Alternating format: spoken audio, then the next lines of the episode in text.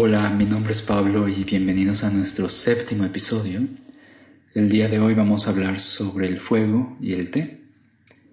Para todos aquellos que nos acompañan por primera vez, Anchory es un proyecto que nació con el objetivo de introducir el té y el arte de la cerámica con un solo propósito, que es el de ayudar a expandir la cultura del té en México. Y por este medio queremos acercar a la gente a, conocer el significado de beber té y cómo esta herramienta puede llegar a transformar nuestras vidas. En nuestro episodio anterior hablamos sobre cómo preparar una taza de té. Como vimos, existen elementos que son importantes conocer para poder llegar a tener un control adecuado de las hojas de té y obtener un resultado óptimo. Los elementos son las hojas de té, el tipo de agua, el fuego, eh, temperatura y el tiempo de infusión. Con dedicación y entrenamiento, llegará un día en el que lograremos entender y, fluir junto con, estos elementos para poder crear una, taza de té adecuada para nosotros. Obviamente, otro elemento importante es nuestro sentir y cómo nuestras emociones pueden distraernos del objetivo final, que al final del día está implícito, ya que si estamos distraídos, ¿cómo podemos llegar a, controlar la temperatura del agua? Pero hoy nos vamos a enfocar en un elemento que, mucha gente no, no presta atención al momento de prepararte. Como sabemos, si tenemos agua en mal estado o hojas de té dañadas, eso afectará a nuestro sabor final. Pero el fuego también va a ocasionar cambios y transformaciones en la unión entre el té y el agua. Y eso es importante considerarlo. Calentar el agua en nuestra era moderna ha llegado a ser algo fácil. Basta con comprar una tetera eléctrica y conectarla o prender una estufa de gas y listo. Pero en la antigüedad el fuego era uno de los elementos que más tiempo llevaba a conocer y entender para poder tener el, honor de, preparar una, taza de té. Porque antes de que podamos empezar a, a controlar la temperatura o el tiempo, debemos conocer el fuego y cómo éste afectará nuestra sesión de té. Y últimamente hemos perdido esa conexión con este elemento. Ya no tenemos que invertir esfuerzo ni tiempo para prender una fogata, por ejemplo. Y ese tiempo invertido, esa, esa conexión que ahora solo existe en, fiestas familiares o, o cuando vamos en día de campo, se va olvidando poco a poco. El tipo de fuego va a afectar el agua, como el tipo de fuego afecta las, las hojas de té. Si nosotros cosechamos y mandamos las, las hojas de té frescas a un fuego intenso o alguna llama viva, las hojas morirán fácilmente si no tenemos cuidado. Y si nosotros dejamos el agua mucho tiempo hirviendo, esta llegará a tener un, sabor opaco y, extinto.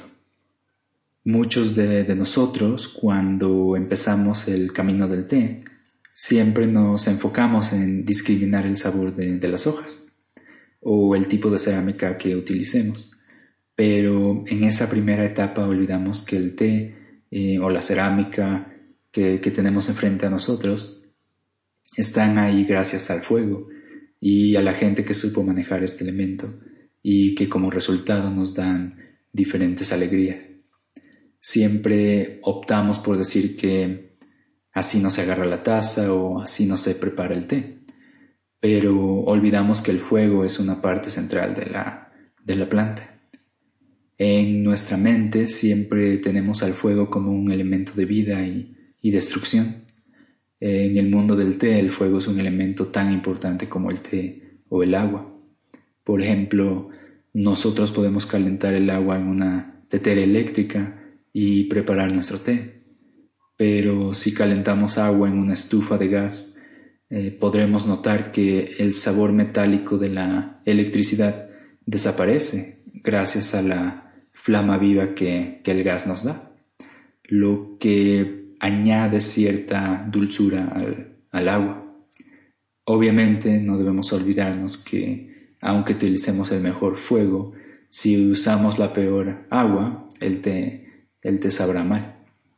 Siempre que preparemos té, debemos utilizar una fuente de calor que no mate los sabores del té, es decir, que, que tenga flama viva, una flama que podamos ver y que esté en contacto con el agua que estamos calentando. También debemos tener cuidado de no calentar de golpe el agua o muy lentamente, ya que esto causará que el agua no desarrolle el sabor del té adecuadamente. Utilizar una tetera eléctrica no está mal. Lo hacemos por conveniencia o porque es más rápido, especialmente si se trabaja en un, en un salón de té.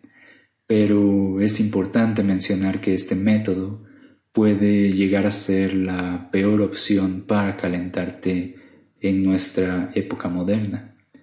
También utilizar fuentes de calor que, que causen humo puede ser lo peor, ya que el humo es uno de los enemigos íntimos del té. No porque lo mate, sino que el té absorberá ese sabor y, y perderemos el sabor original del, del té. Una vez que, que hayamos entendido este elemento, entonces podremos empezar a calentar el agua para nuestra sesión. Como ya mencionamos anteriormente, en esta etapa tenemos que aprender a ver y sentir la temperatura del agua para que en el momento exacto podamos retirarla del fuego y poder preparar nuestra taza de té. Pero esto es algo que comentaremos con más detalle en nuestro episodio sobre, sobre el agua. Para concluir, sabemos que al prepararte debemos enfocarnos en muchas cosas, pero al mismo tiempo debemos dejar fluir todo lo que, lo que vemos. El obsesionarnos con la temperatura adecuada o con el té adecuado eliminará esa satisfacción que únicamente podemos probar cuando bebemos una taza de té perfecta, perfecta para nuestro ser y para, para ese momento. Es por eso que debemos olvidarnos de preparar una, taza perfecta para el mundo, porque eso nunca será posible. Tenemos que concientizar que mientras más información sobre el té tengamos, o sobre cualquier cosa, más fácil será para nuestra mente perderse del camino. Y es por eso que siempre que, olvidemos dónde estamos o cuando sepamos mucho sobre el tema, debemos olvidarlo todo y regresar a lo básico como hoy, que regresamos al fuego, una fuente de poder y vida que, crea plantas y seres en la tierra, y que se representa en diferentes formas ante nosotros, como el sol o como la flama de un, de un cerillo. Regresar al inicio siempre nos ayudará a entender por qué estamos preparando esta taza y por qué me desvíe del camino. Y con esto llegamos al fin de nuestro séptimo episodio. Espero que lo hayan disfrutado. No se olviden de, escuchar nuestros episodios anteriores en, YouTube o en iTunes. Y también de seguirnos en nuestras redes sociales como arroba anchority.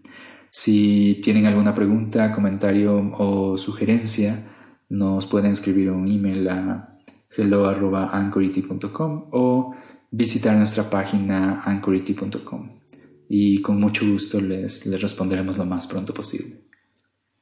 Muchas gracias por escucharnos y los espero en el próximo episodio. Feliz té.